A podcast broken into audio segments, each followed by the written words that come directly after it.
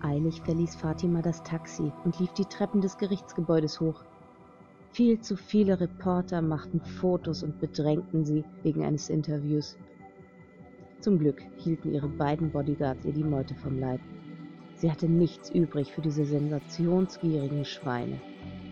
Auf der letzten Stufe, kurz vor den Türen, blieb sie stehen, setzte ihr Pokerface auf und drehte sich zu den Kameras herum. Sie musste jetzt ein Statement abgeben.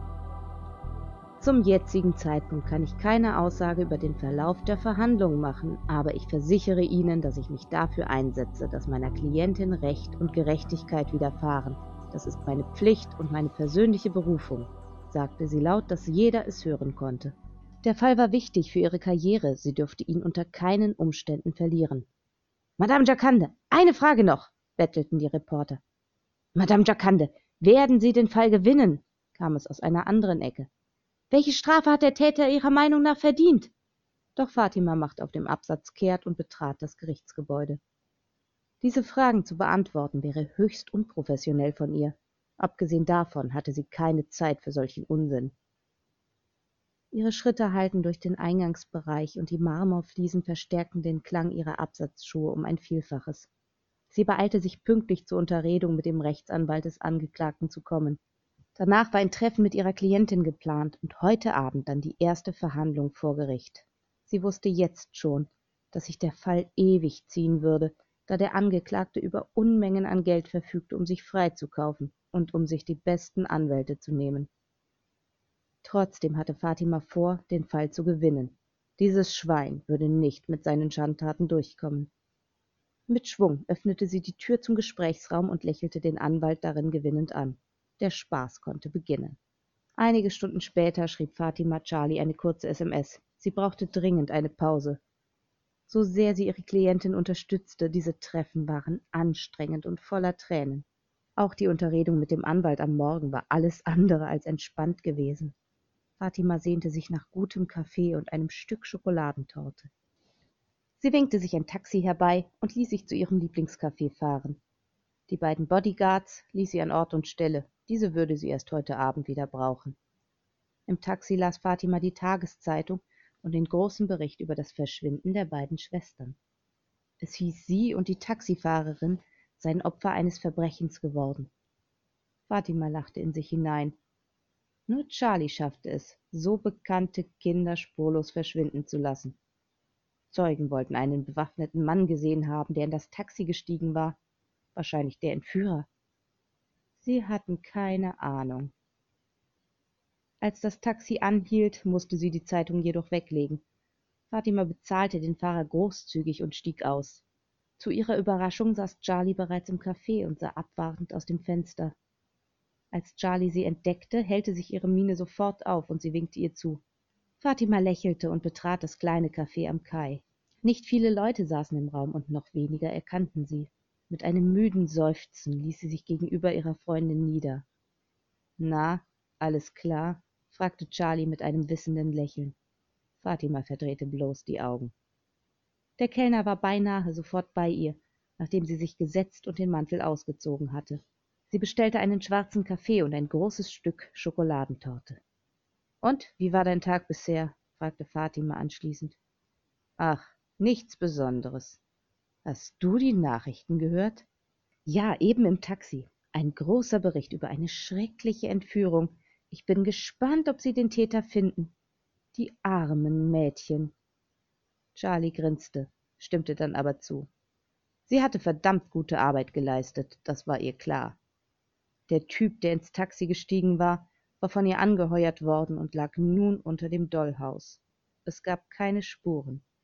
Nicht mal das Taxi würde jemand finden, denn es war ihr eigenes gewesen und schon längst umlackiert. Charlie hinterließ niemals Spuren. Die beiden anderen Mädchen, die auch im Taxi gesessen hatten, erinnerten sich bloß an eine schwarzhaarige Frau mit russischem Akzent, deren Gesicht sie kaum hatten sehen können. Ja, schrecklich. Ich hoffe, Sie finden sie bald, meinte Charlie dann betont betroffen. Grausame Welt.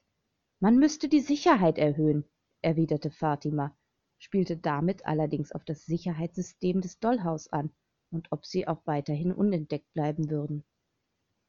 Ja, Mehr Kameras wären eine Maßnahme. Charlie machte sich keine Sorgen um ihr Zuhause. Ihr Sicherheitssystem war unfehlbar und niemand vermutete, dass ihr Dollhaus unter dem wunderschönen Einfamilienhaus schlummerte.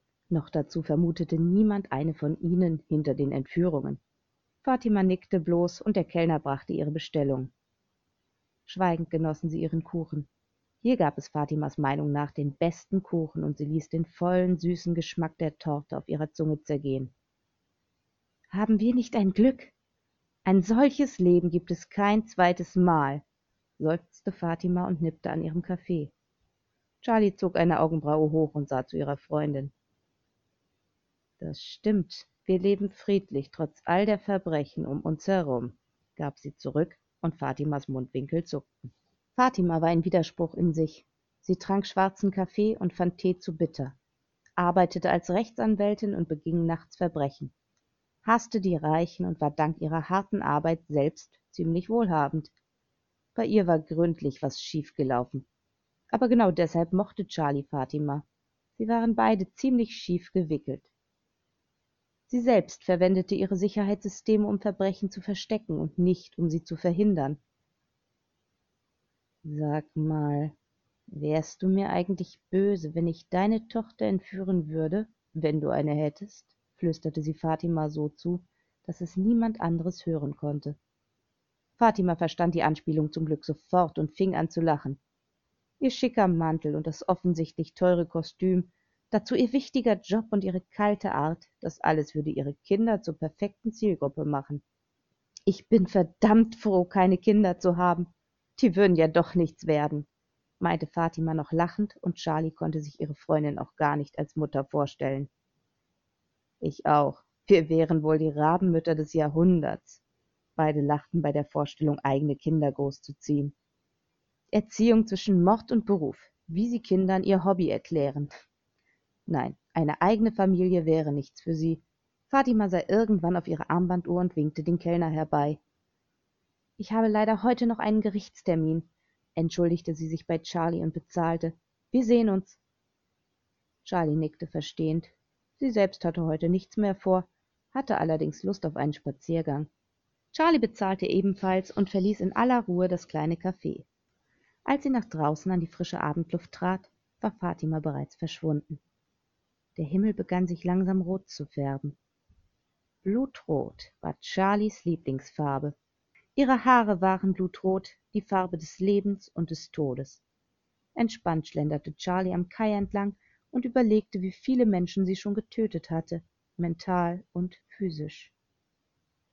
Sie kam zu keinem genauen Ergebnis, aber es waren sehr viele gewesen, besonders in ihren jungen Jahren, als sie noch viel experimentiert hatte.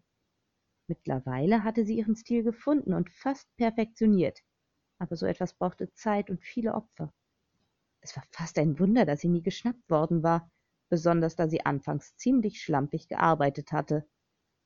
Nach einem langen Spaziergang und einer anschließenden Taxifahrt war es schließlich dunkel und Charlie war zu Hause. Trotz des schönen Tages war sie froh, endlich zu ihrem Lieblingsteil zu kommen.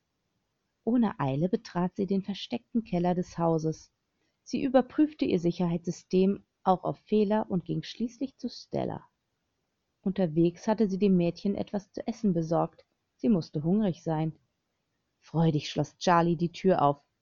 Sofort kam ihr der Geruch von Erbrochenem entgegen. Hexe! fauchte Stella ihr aus einer Ecke entgegen, und Charlie lachte. Hallo, Stella, begrüßte sie die Gefangene und nahm die Kerze aus ihrer Tasche. Die Tür fiel hinter ihr ins Schloss, und die beiden Frauen waren alleine. Charlie stellte die Kerze und die Tüte mit dem Essen auf den Tisch. Ich habe dir etwas zu essen mitgebracht. Danach holte sie eine weitere Wasserflasche aus ihrer Tasche und stellte auch diese auf den Tisch. Stella fixierte Charlie mit bösem Blick. Du hässliche Psycho-Bitch! Von dir nehme ich kein Essen! Charlie lachte leise. Ich zwing dich nicht dazu. Es wird langsam Sommer, den werdet ihr wohl verpassen. Die schönen Sonnenstunden und dann die fallenden Blätter im Herbst, den weißen Schnee im Winter und die ersten zarten Blüten im nächsten Frühjahr. Ihr hättet das alles mehr genießen sollen, sagte Charlie. Man sucht doch bereits nach euch, aber sie folgen einer völlig falschen Spur. Vermisst du deine Eltern schon? Du hättest die Zeit mit ihnen und dem Rest deiner Familie mehr genießen sollen. Alles, was jetzt noch bleibt, sind Erinnerungen. Sie konnte Stella gepresst atmen hören. Ihre Worte trafen ihr Ziel. Noah wird ohne dich weiterleben. Er wird viele Jahre kommen und gehen sehen und dich irgendwann ersetzen. Sein kleines Herz wird erst langsam brechen, bis ein anderes Mädchen ihn wieder heilt. Er wird ohne dich glücklich werden. Nein, schrie Stella dazwischen. Er liebt mich. Er wird mich nie vergessen und nicht aufgeben, bis er mich gefunden hat. Sie glaubte fest an ihre Worte. Also willst du, dass er ewig leidet und niemals glücklich wird? Dass sein Herz für immer blutet und er irgendwann vielleicht den Verstand verliert? Du wirst niemals zu ihm zurückkehren. Deine Wünsche sind kaltherzig und egoistisch. Esme denkt mehr an Nikolais Wohlergehen. Mit diesen Worten stand Charlie auf und nahm das Licht und damit Stellas einzigen Lichtblick mit sich. Denn Charlies Worte hatten soeben ihre erbärmliche kleine Welt zerstört. Zufrieden trat Charlie wieder auf den Flur. Fatima schien noch nicht daheim zu sein, und auch von Desiree gab es noch keine Anzeichen. Charlie beschloss, sich noch einmal Esme zu widmen. Noch war ihr Wille nicht vollständig gebrochen, und sie hatte noch zu viele Emotionen. Außerdem war es durchaus reizvoll, zwei Schwestern zu betreuen und sie gegeneinander einzusetzen. Hallo Esme, ich war eben bei deiner Schwester. Ich würde dir ja schöne Grüße von ihr ausrichten, aber sie denkt nur an Luan begrüßte Charlie die kleine Puppe mit falscher Fröhlichkeit und setzte sich an ihr Bett. Gefesselt wie sie war, konnte sie nur den Kopf bewegen und Charlie traurig ansehen. Kopf hoch, bald wirst du jede Traurigkeit vergessen. Von dir wird nichts übrig bleiben als eine schöne Hülle, die von Desiree geliebt und benutzt wird, versprach Charlie und lächelte das Mädchen an. Ihre Augen waren bereits trüber geworden. Beinahe über Nacht war ihr Lebenswille gestorben, was Charlie zwar freute, aber es war dennoch langweilig. Desiree hatte strenge Regeln, was die Diät ihrer Puppen anging, aber sogenannte Teepartys waren immer erlaubt. Esme konnte noch keinen aktiven Part darin übernehmen, da es nur um Haltung und Benehmen während der Zeremonie ging, doch der wesentliche Teil war der Tee. Diesen Tee hatte Charlie selbst angefertigt und präparierte nun eine Tasse für Esme. Das Gemisch rief Albträume hervor und verwirrte im Allgemeinen den Geist, während gleichzeitig die Sinne langsam abstumpften. Die Zutaten hatte sie vor einigen Jahren in Russland gekauft und war sehr stolz auf ihr wirkungsvolles Gebräu. Mit einer von Desirees geblümten Teetassen kehrte Charlie schließlich an Esmes Bett zurück. Tee ist gut für Körper und Geist, begann sie mit den Eröffnungsworten der Zeremonie, die Desiree gestaltet hatte. Jede Puppe musste sie auswendig lernen und fehlerfrei ausführen können. Dieser Tee in meiner Tasse ist ein ganz besonderer. Unsere gemeinsame Zeremonie bringt uns der Meisterin näher. Wir lernen uns zu benehmen und zu gehorchen. Puppen trinken gerne Tee, fuhr Charlie in einem fast hypnotischen Singsang fort und hielt Esme die Tasse unter die Nase, damit diese den Geruch mit den Worten verband. Sprich mir nach und dann trink, forderte sie dann kalt, und Esme leistete dem Befehl widerstandslos Folge.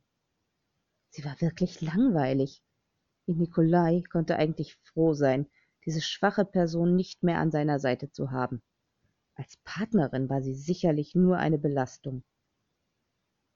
Puppen trinken gerne Tee, flüsterte Esme die letzten Worte und ließ sich das warme Getränk einflößen.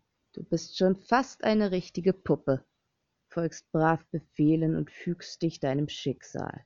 Deine Meisterin wird sich freuen, lobte Charlie das junge Mädchen und stellte die Tasse beiseite. Sie war hier unten gut aufgehoben. Eine schwache, willenlose Marionette mit weichem Herz. Im wahren Leben hatte sie damit keine Chance. Hier unten hingegen hatte sie immerhin einen Wert und einen Zweck.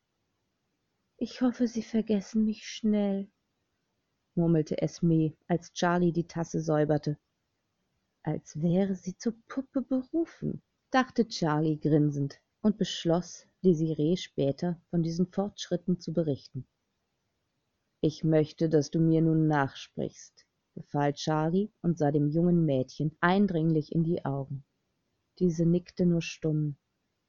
Ich bin eine Puppe. Ich gehorche, diene und gefalle meiner Meisterin, sprach Charlie ihr die Worte vor, und die Kleine wiederholte das Gesagte brav. Das wird nun dein Mantra. Sag es dir den ganzen Tag vor. Denke es leise, während des Tanzes. Diese Worte werden dein Lebensinhalt, sagte Charlie eindringlich, und das Mädchen hörte nicht mehr auf zu flüstern. Hinter ihnen lagen viele Stunden psychischer Zermürbung, und Charlie war fast zufrieden mit ihrem Ergebnis. Sie nahm einen Becher aus ihrer Tasche, stellte eine kleine Wasserflasche auf den Boden und streute dann eine undefinierbare Substanz in den Becher. Anschließend goss sie Wasser darüber und reichte es dem Mädchen. Es war das gleiche Zeug, das sie auch Stella gegeben hatte. Den Dreck konnte Julie am nächsten Morgen wegmachen. Das war nicht Charlies Problem. Sie wies die noch immer flüsternde junge Frau an, auszutrinken. Dieses Wasser enthüllt deine wahren Gedanken. Wenn du nicht an deine Worte glaubst, wirst du bestraft. Charlie brauchte eine Pause, und sie wusste auch schon genau, wie sie diese verbringen würde. Mit Pizza und einer guten Serie auf der Couch. Zum Glück war das Haus über dem geheimen Keller voll funktionstüchtig und genau auf seine drei Bewohnerinnen abgestimmt. Fatima und Desiree besaßen allerdings jeweils eine eigene Wohnung in der Innenstadt, um den Schein zu wahren und der Arbeit wegen. Das Dollhaus lag etwas abseits der Stadt in einer hübschen Wohngegend an einem Hügel. Als Charlie dieses Mal in den Flur trat, hörte sie laute Schmerzensschreie aus Fatimas Zimmer. Also lebte doch noch etwas da drinnen.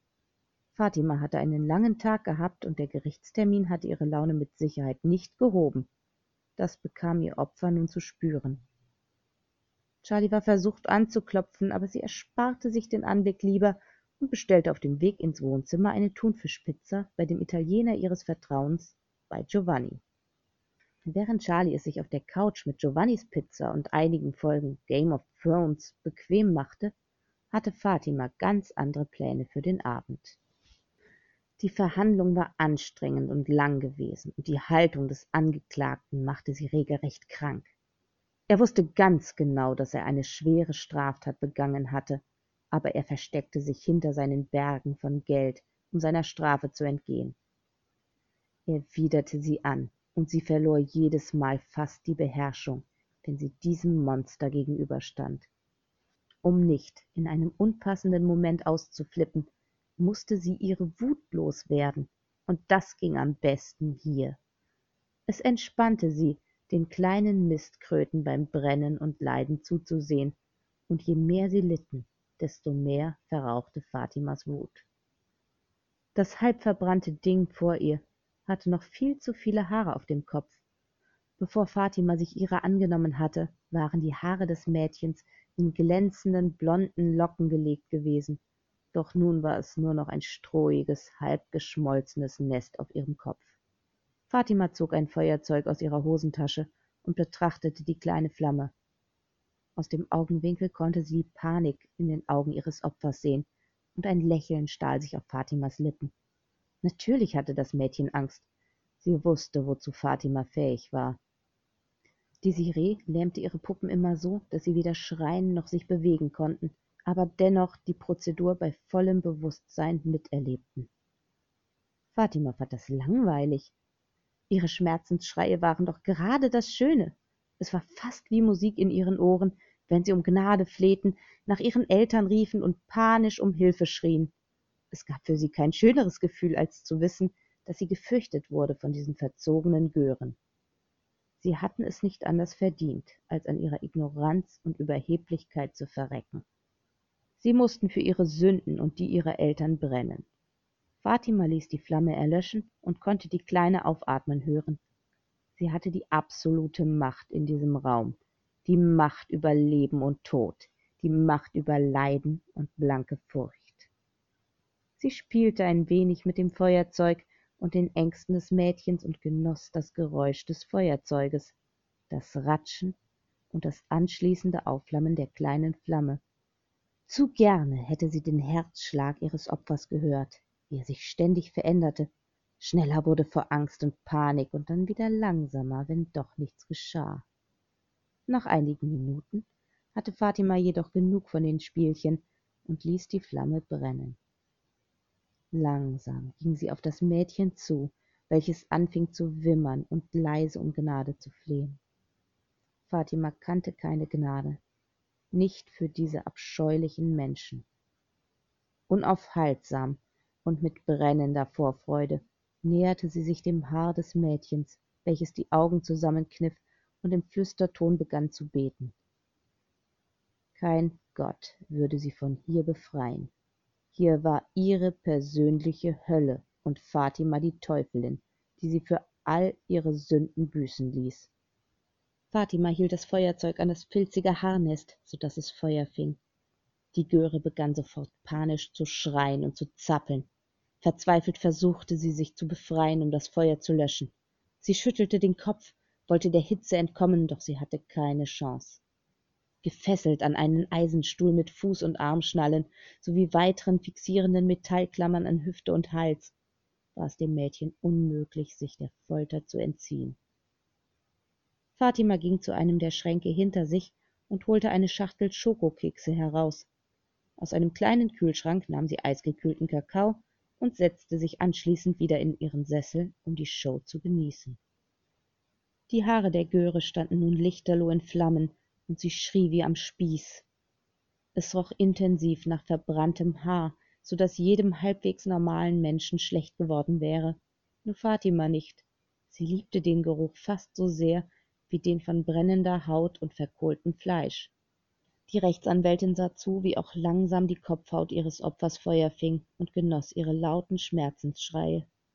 Vergessen war der anstrengende Tag und die schwierige Verhandlung, Fatima knusperte gemütlich ihre Kekse und nahm ab und zu einen Schluck von ihrem Kakao. Mit halb geschlossenen Augen sah sie erfreut dem Feuer dabei zu, wie es mehr und mehr von dem Kind fraß. Für sie gab es keinen schöneren Anblick. Glimmende Haarbüschel und Strähnen fielen an dem Mädchen herab, und die, die auf ihren nackten Beinen landeten, brannten sich in ihr Fleisch. Ein wunderbarer Anblick. Fatima hatte das Bedürfnis, zum Brandbeschleuniger zu greifen, aber dann wäre das sie viel zu schnell vorbei. Sie hatte noch ein paar lange Tage vor sich, und Charlie würde erst nächste Woche wieder ein neues Spielzeug entführen. Da kam Fatima ein Gedanke. Sie hatte eigentlich genug von Mädchen. Die machten zwar Spaß, da sie so schön schrien, aber ein Mann würde auch andere Vorteile haben. Fatima war, anders als Desiree, nicht an Mädchen interessiert. Ein kleines Lächeln erschien auf ihren Lippen, als sie über die Vorzüge eines jungen Mannes nachdachte. Während Fatima ihren Gedanken nachhing, schrie und weinte sich das Mädchen die Seele aus dem Leib. Ihren Namen hatte Fatima längst vergessen. So etwas war ihr vollkommen egal. Der Vater des Görs war ein reicher Bankier, ein unbarmherziger Halsabschneider, der schon viele Kleinunternehmer in den Ruin getrieben hatte. Fatima fühlte keinerlei Schuld dabei, sein verzogenes Kind an seiner Statt zu foltern.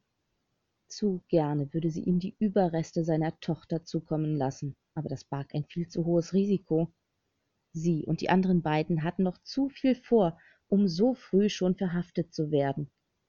Fatima war klar, dass sie früher oder später verhaftet würde, aber später war besser, und darum gaben sich alle drei die größte Mühe, ihr Geheimnis zu bewahren. Die zuvor filzigen Locken des Mädchens waren vollständig zu Asche verbrannt, als Fatima wieder richtig hinsah. Dunkle Haarreste hingen von ihrer Kopfhaut, die verbrannt glänzte.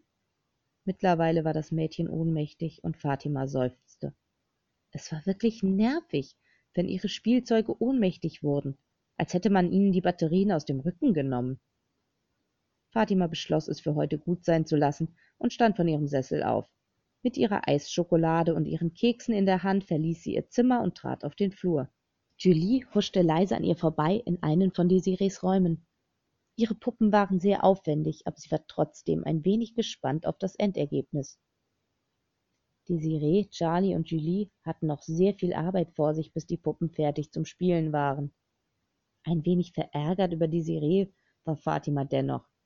Ihre Arbeit war interessant, aber Desiree hatte ihr verboten, ihren Puppen zu nahe zu kommen, als würde sie fürchten, dass Fatima die Mädchen schnappen und verbrennen würde. Sie mochte ein Feuerteufel sein und eine Psychopathin, aber sie respektierte ihre Mitmenschen, besonders die, die ihre Weltansicht teilten oder ihr ähnlich waren. Fatima war keine kopflose Tötungsmaschine. Wäre das der Fall, wäre sie nicht die beste Rechtsanwältin der Stadt und unter den Top Ten Anwältinnen des Landes. Sie kannte ihre Rechte und die der anderen, und es würde ihr niemals in den Sinn kommen, Desirees Arbeit zu zerstören oder auch nur zu gefährden. Desiree und besonders Charlie waren ihre Verbündeten, ihre Freundinnen und vor allem saßen sie alle in einem Boot. Desiree allerdings schien nicht viel von ihr zu halten. Pyromanin hin oder her, sie war auch ein Mensch mit Gefühlen. Kopfschüttelnd verließ Fatima den Keller und ging in Richtung Wohnzimmer. Wie vermutet, saß Charlie noch dort und schaute Game of Thrones. Eine große Schüssel mit Popcorn stand auf dem Couchtisch und Charlie starrte gebannt auf den Bildschirm. Fatima stellte ihre Sachen dazu und ließ sich in die weichen Kissen neben Charlie fallen. Sie war wirklich total entspannt nach ihrer Session und schloss die Augen.